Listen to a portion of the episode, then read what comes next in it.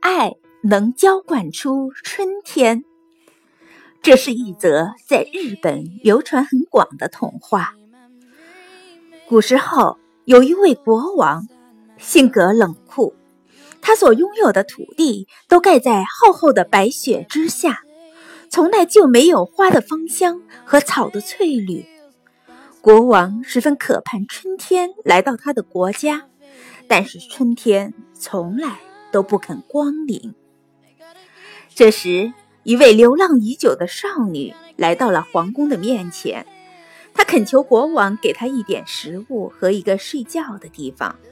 她实在是太饿、太累了，但是国王从来都不愿意帮助别人，他叫侍卫把少女赶走了。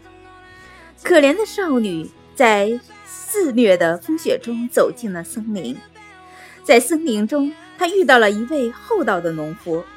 农夫急忙把他扶进屋，让他睡在温暖的火炉边，给他盖上毛毯，然后用仅有的面粉为少女做成了面包和热汤。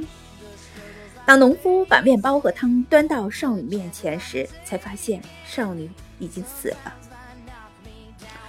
农夫把少女埋在了田野里，并把面包和汤放进去，还为她盖上了毛毯。第二天一早，奇迹出现了。其他地方仍旧是白雪皑皑，但是在少女的墓上竟然开满了五彩斑斓的小花。这里的春天来了。原来这个女孩是春天的化身。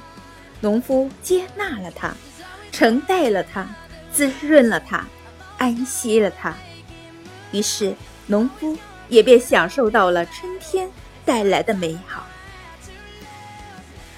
只有爱才能创造奇迹，只有爱才能浇灌出春天。那些心肠冷酷的人，永远都将生活在冰天雪地里。